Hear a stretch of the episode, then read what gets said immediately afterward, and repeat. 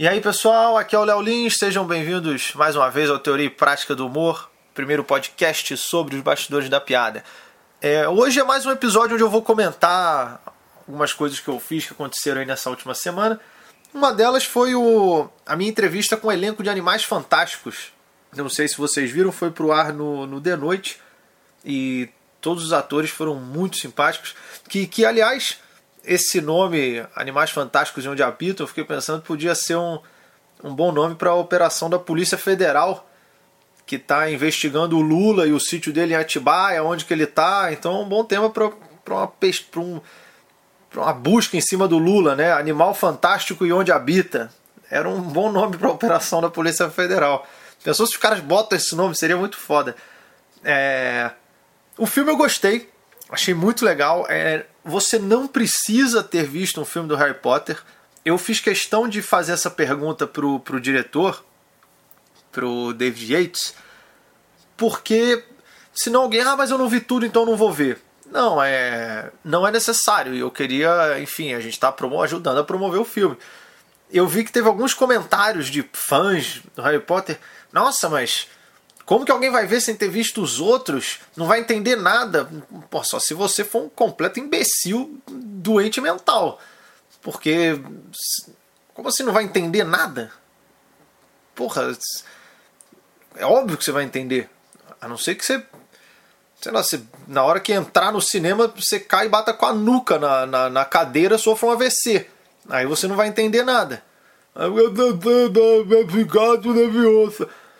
Do contrário, é óbvio que você vai entender o filme. É, não é necessário. É claro que você vai talvez absorver um pouco mais se você conhecer os outros Harry Potter, mas não precisa ver. Até porque, porra, são, são oito, né? São oito Harry Potter, porque foram sete, mas o último teve parte 1 e parte 2. E quando eu vi falar que ia sair mais um, eu falei, porra, meu cara, esse moleque não se forma nunca. Porra, tá pegando dependência em quantas matérias lá nessa escola de magia? Não tem mais enredo. Vamos fazer o quê? Sei lá, Harry Potter e os atrasados do Enem. Ele preso no portão, porra, Voldemort não deixa entrar. Não, não tem mais história. Não tem. O cara tá, sei lá, 15 anos estudando lá, tá, nem medicina leva tanto. Sabe? Harry Potter é a sala de emergência agora. Mas não, não é o caso. Esse filme ele se passa no universo da magia de Harry Potter, porém é. Ele é na década de, de 1920 em Nova York, não é na, na Europa dessa vez. Então, um cenário diferente, novos personagens, alguns deles que quem é fã da série já ouviu citar o nome. E eu recomendo, o, livro, o filme está o filme tá muito bem feito. A J.K. Rowling agora está envolvida diretamente no roteiro, então o diretor até falou que isso facilita para não cair para o filme ficar do jeito que, que ele acabou idealizando e gravando, porque está trabalhando direto com ela. E os atores estão todos muito bem. Então recomendo vocês verem Animais Fantásticos e Onde Habitam. Ah, porra, uma, uma curiosidade que rolou quando eu fui fazer essa entrevista. Essa entrevista foi, foi lá em Nova York. Aí no voo da volta, mano. Pô, tem uma parada comigo em avião, que sempre rola alguma coisa, né? Teve uma vez que eu fiquei preso no, no voo 5, 6 horas. Aí eu comecei a fazer um stand-up lá dentro. Se alguém não viu, tem esse vídeo no YouTube. É, e dessa vez foi o seguinte: pô, você entra lá no voo. Não tinha, eu tava numa, numa fileira com três poltronas e as outras duas do lado estavam vazias. E eu torcendo, porra, tomara que não chegue ninguém, que vai dar pra deitar aqui na boa. Aí entrou um cara, porra, só que ainda bem que ele não tava bem do meu lado, ele tava no. Ficou uma poltrona vazia no meio. Ficou eu, a poltrona vazia e esse cara. Era um indiano. Aí eu comecei a sentir um cheiro estranho. Falei, nossa. Caralho, parece que entrou um, um demônio de merda aqui. Parece que o, o indiano tava fedendo, não tava fedendo, o indiano tava fedendo pra caralho. E aí, pra piorar, maluco, o cara me tira o sapato e a meia. Puta que pariu! Sério? Cê... O avião, o avião já tinha, tava, tinha decolado, aí ele começou a tirar o sapato e a meia. Cara, eu, eu, eu tava torcendo para dar um acidente no avião só para cair a máscara de oxigênio, para eu poder respirar. Porque tava um sofrimento, cara. Um sofrimento. Eu comecei a abrir todos os negocinhos de ar no máximo o, o ar-condicionado era em cima para fazer tipo uma barreira de vento para tentar in, impedir a entrada do fedor do indiano na, na, na, minha cadeira. Era uma coisa impressionante, cara. Sério, eu nunca vi um fedor daquele jeito. O pé dele Parecia que ele tinha deixado de molho dois anos dentro de um pacote de Cheetos bolinha. Ele deixou lá amarrado. E aquele biscoito dos Cheetos também fede pra caralho. Quando você abre o pacote dos Cheetos, parece que sai um mendigo lá de dentro, cara. Tamanho fedor daquele negócio. E aí o cara, porra, mexendo com o pé, botando. Botou o pé apoiado assim na cadeira da frente. Porra, cara. O fedor indo para tudo quanto é lado. Nossa, tinha um judeu sentado perto dele. Eu acho que o judeu ia preferir estar tá sentindo cheiro de gás. Tamanho era o fedor do pé desse indiano, cara. O pé dele era tão podre que eu acho que se ele fosse pisar numa merda, a merda ia levantar e sair andando. Eu não, não vou deixar essa coisa fedida encostar em mim, não. Que experiência terrível que foi voltar no voo do lado desse indiano, cara. E aí o pessoal não quer que, porra, ah, o povo indiano, não, meu irmão, toma porra de um banho, cara. Na moral, mergulha lá no, no Rio Ganges, sei lá, bota. Acha um, um, sei lá, um monge indiano aí, pede pro Dalcin cuspir fogo no teu pé, mas não vem fedendo desse jeito no voo, cara. Sério, foi, foi terrível, terrível. Porque tava frio, eu tive que viajar com o vento no máximo, aí acabei chegando aqui meio gripado. É, essa foi a minha aventura na volta dessa entrevista. Acabei viajando com a, a porra de um animal fantástico. Do, o senhor gambá. O gambá com curry. Voltando do meu lado. Além dessa entrevista que foi pro ar no de noite, essa semana eu fiz um show em Goiânia. É, eu já tinha feito meu, meu show solo lá, o Bullying Art, que eu tô passando só uma vez em cada, em cada capital.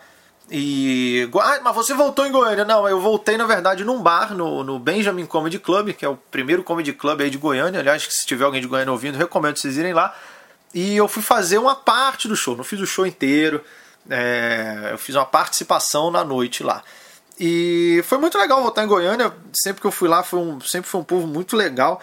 E, e eu estava ansioso para ir em Goiânia esse ano, porque eu escrevi um livro baseado num acidente que aconteceu em Goiânia. É, talvez alguém que esteja ouvindo já saiba, estou falando do Sapo Césio, que, cara, isso é surreal, porque eu tive a ideia de escrever esse livro pesquisando sobre esse acidente, porque foi o maior acidente radioativo fora de uma usina nuclear do mundo.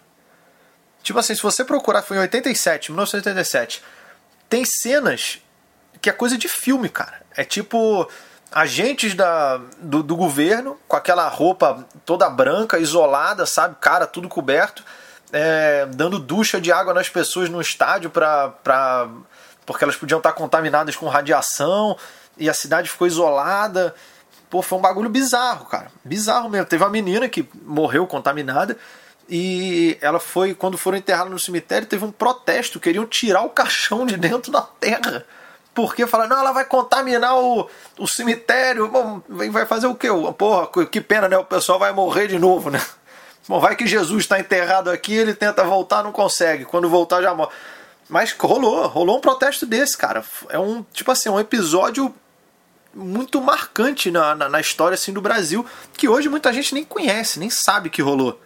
E aí eu fiz uma pesquisa extensa sobre, sobre esse, esse, esse acidente com o Césio 137, que foi uma máquina que era de um centro de radiologia, ficou abandonado, esse centro de radiologia fechou. Inclusive, a última vez que eu fui em Goiânia, quando eu fui fazer o Art lá, eu fiquei hospedado no hotel em frente a esse centro de radiologia, cara. Em, em frente, aonde era, onde estava essa máquina com o CES 137. Então, sei lá, pode ser que nasça mais um braço em breve aqui, aqui em mim. É, e aí dois catadores de lixo acharam essa máquina, é, levaram ela para vender no ferro velho, desmontaram e aí tava a cápsula de Césio 137, que é um elemento químico radioativo. É, ele é um pó branco, mas que tem um brilho azulado no escuro. E eles acharam isso incrível e tal. Não sabiam, obviamente, que era radioativo e pegaram um pouco, manusearam, brincaram e aí eles se contaminaram, contaminaram as pessoas nas casas deles, contaminou todo o ferro velho no qual eles deixaram aquele equipamento. Todo mundo que comprou, lidou com ferro velho ficou contaminado. Todo mundo que chegou perto de quem estava contaminado se contaminou. Enfim, foi uma parada bizarra. E aí eu fiz uma história baseada nisso, onde nasce, por causa desse acidente com o Césio 137, jogam o pó de Césio na, no vaso sanitário, dão uma descarga e aí a água leva o Césio até um rio onde tem vários girinos, né, ovos de, de, de sapo, e um deles fica contaminado e aí nasce um sapo deformado com oito patas, e aí ele tem uma história de vida contagiante. É, no começo ele não se aceita muito bem, é, é uma história meio de superação com bastante humor negro. E tudo baseado em fatos reais, inclusive os animais, o... todos os sapos são respeitando as características deles. É, tem dois sapos que eles são meio que do mal na história, e são sapos muito venenosos, muito venenosos. O sapo mais venenoso do mundo é da espécie sapo da flecha dourada. E aí ele, eu chamo ele de General Dourado na história. Vou ler um trechinho para vocês da introdução de quando aparece o General Dourado. Esse é um capítulo que é o seguinte: enquanto o sapo Césio é, ele encontra outros animais e tal, e ele tá tipo numa espécie de uma vila na floresta, e aí vem o capítulo 6, chamado A Floresta Queimada, onde antagonistas, digamos assim, vilões, estão se encontrando para tramar um plano maléfico. E aí eu vou ler um trecho daqui narrando esse encontro de uma rã canibal chamada Folha Seca com. Aí eu vou ler agora aqui esse, o trecho diretamente do, do livro. O outro, com apenas 2 centímetros, é um sapo dourado da flecha venenosa, conhecido como General Dourado o Terrível, líder do Exército das Cores. Apesar de seu pequeno tamanho, essa espécie de sapo é a mais venenosa do mundo. O veneno em sua pele é potente o suficiente para matar até 20 pessoas, uma média de 10 por centímetro. Nem um ônibus lotado, capotando sobre um grupo de ciclistas que acabou de atropelar uma grávida de gêmeos, deixaria tantos mortos por centímetro quadrado. E isso é verdade, essa toxina desse sapo é verdade. Então esse, foi um, esse é um trechinho do, do livro do Sapo Césio, tem a venda no meu site. Ah, ele está fazendo merchan. Sim, pô, o podcast é meu fazendo merchan meu, né? Meio que foda-se. Mas na verdade é porque eu não, não tinha outra coisa para comentar de Goiânia. Porque algumas piadas que eu fiz, algumas coisas que eu observei são muito internas, assim, pra, pra Goiânia. Então não dá para fazer abertamente. Eu comentei sobre um candidato lá que ganhou a eleição, que é o Iris Rezende, que é um cara com tipo quase 90 anos. Ele ganhou a, a, a eleição agora, acho que para prefeito, né? Foi para prefeito. E, cara, eu falei, é fácil fazer promessa nessa cidade. Ele sabe que não vai estar tá aí para ver se cumpriram, né, cara? Bom, o cara é tão velho que quando saiu do museu com a família, o segurança achou que estavam roubando a peça da exposição. Não, devolve, devolve essa estátua aqui. Isso aqui é do período paleolítico. Lá, larga lá. Eu experimentei o piqui também, que é uma fruta cheia de espinho. É... Mas é bom, arroz de piqui é muito bom. É... A Goiânia tem, tem, tem umas comidas. Já tomei picolé de piqui. Se vocês forem lá, eu recomendo também.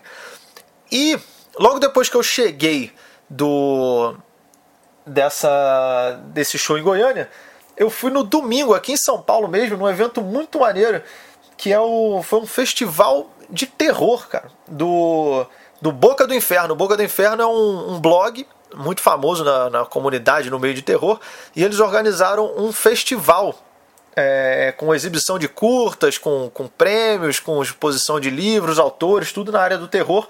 Eu sou muito fã de terror, então passei lá. Teve o lançamento do livro Medo de Palhaço, do Marcelo Milice, junto com o Felipe Falcão, Gabriel Paixão, Matheus Ferraz e Rodrigo Ramos. Medo de Palhaço. Eles pesquisaram tudo sobre palhaço na, na cultura pop, tipo quadrinho, filmes, etc. E é um livro muito bem diagramado, ilustrado é, que é uma coisa que eu não consigo entender também quem tem medo de palhaço, cara. Na boa, mas já vou aproveitar e dar uma dica aí. Se você tem medo de palhaço, para você que tem, tem essa fobia, é só você andar com a garrafa d'água. Anda com a joga água neles, que essa é a fraqueza deles. É, é água. Eu descobri isso porque o Domingos Montanher era palhaço. É, então, se você vê um palhaço, enche ele de água e tal, faz parecer um rio, o, o palhaço morre. Então, é, que vibe boa, hein? Mas aqui eu espero que só tenha pessoas que gostam desse tipo de humor. Se vocês gostaram, aproveita, deixa um comentário aí. Então eu recomendo. Cara, tá muito legal esse livro, Medo de Palhaço. Eu ganhei vários livros lá que eles fizeram um sorteio. E normalmente eu não ganho porra nenhuma em sorteio, cara. Mas dessa vez eu ganhei. Porra, eu ganhei um kit muito foda lá. Ganhei o livro do Clive Baker, do Hellraiser. Que é um cara que. Sabem quem é, né? Cheio de prego na cara. Tem, tem o filme dele também. Ganhei o livro O Bairro da Cripta, tomo 3, As Ezequias. Ganhei a música do Quarto ao Lado, que é um quadrinho. Ganhei Terra Morta, A Obsessão de Vitória, que também é um quadrinho. Ganhei um DVD da Invocação do Mal 2. e um outro de zumbis no cinema e mais um livro, A Morte é uma Serial Killer. Porra, eles sortearam tudo isso? Sim, eles sortearam tudo isso. Ainda tem mais um aqui, ó. É... Domingo Sangrento. Fiquem ligados aí, acompanhem lá o pessoal. Se você gosta de terror, acompanhe o pessoal do Boca do Inferno, que vale muito a pena e eles fazem outros eventos assim que eu achei muito legal, particularmente. É, tem um quadrinho sendo lançado que eu não comprei, vou comprar na Comic Con, que é o Rei Amarelo, baseado num conto do século XIX, se eu não me engano, é, que até é citado na série do True Detective. E um grupo de brasileiros aí. Você tem muitos brasileiros fazendo coisas, coisas legais, cara. É, eu acho legal valorizar o, o pessoal que está fazendo isso aí, um trabalho, porra, batalhando fazer um trabalho diferente e que muitas vezes não tem nem tanto espaço na mídia, né? Eu gosto muito de filme de terror, sou fãzaço de filme de terror. Aliás, tem uma coisa que eu não entendo de filme de terror, que sempre que tem problema num lugar, já reparou que é sempre uma casa? É sempre uma casa. É a casa do espanto, a casa de vidro, a casa de cera, a casa da colina, a casa do caralho. Pô, ver um caralho assombrado. Uh, os pentelhos. Uh, uh. Por que não fazer um filme diferente, né? Sei lá, o kitnet maldito. Cara, uma história, né? Da casa, pô, num kitnet. É que também um kitnet não tem muito ponto de você fugir, né, porra? E qual espírito que vai estar num kitnet? Porque normalmente uma casa, porra, uma velha morou lá. Aí tudo bem, tem o espírito da velha. Porra, um kitnet é o quê? Porra, um adolescente punheteiro que morreu lá sem comer ninguém agora fica alisando quem mora no kitnet. Pô, dá pra fazer um, um filme aí meio de, de comédia com isso também. Um kitnet assombrado. Seria muito bom. Eu fiz um, um filme de terror que a gente fez uma pegadinha na época, isso aí no, no SBT, cara. Quando eu fui pro Japão é, a gente falou que depois do The Noite ia entrar um filme chamado é, A Cápsula 19, se eu não me engano. Cápsula 19, acho que era isso. Que é naqueles hotéis cápsula do Japão. Eu falei, é um filme de terror na cápsula. E quando terminou o The Noite, a gente botou vinheta, botou não sei o que, botou Tokyo Productions. Parecia que era um filme mesmo. E aí o japonês entrava na cápsula, a cápsula fechava sozinha, ele morria e acabou o filme. Teve uma galera que falou: Porra, eu achei que ia começar um filme, tinha, fui pegar a pipoca, acabou, filha da puta, me trollou. Essa parada foi pra Trending Topic. Eu acho que mundial, cara. A cápsula 19 foi. A gente enganou o, o, todos os espectadores do SBT como se fosse passar um filme. E na verdade era um bagulho de um minuto, cara. Cápsula. Eu, eu acho que tenho quase certeza que é 19, vou até procurar depois no YouTube. É, bom, era isso. Falamos de Animais Fantásticos, falamos do daquele indiano fedorento pra caralho, falamos de Goiânia, do acidente radioativo em Goiânia, e do Festival de Terror do, do Boca do Inferno, com o lançamento do livro Medo de Palhaço e vários outros livros aí de terror. E eu vou estar também na Comic Con fazendo o pré-lançamento da minha primeira história em quadrinhos chamada What the Hell? É, o diabo cansou de ficar no inferno e vem para a terra praticar boas ações. É, é isso, pessoal. Primeiro de dezembro, meu especial Piadas Secretas no Netflix. Tá? Quero todos vocês assistindo, espero que vocês se divirtam. Muito obrigado se você curtiu, pô, deixa um comentário, compartilha aí, tá? Porra, espalha aí pra, pra galera aí, pros seus amigos. Fala, ouve essa porra aqui, ó. Tá sem fazer nada em casa? Ouve isso. Vocês vão estar me ajudando e praticando uma bela ação. Valeu!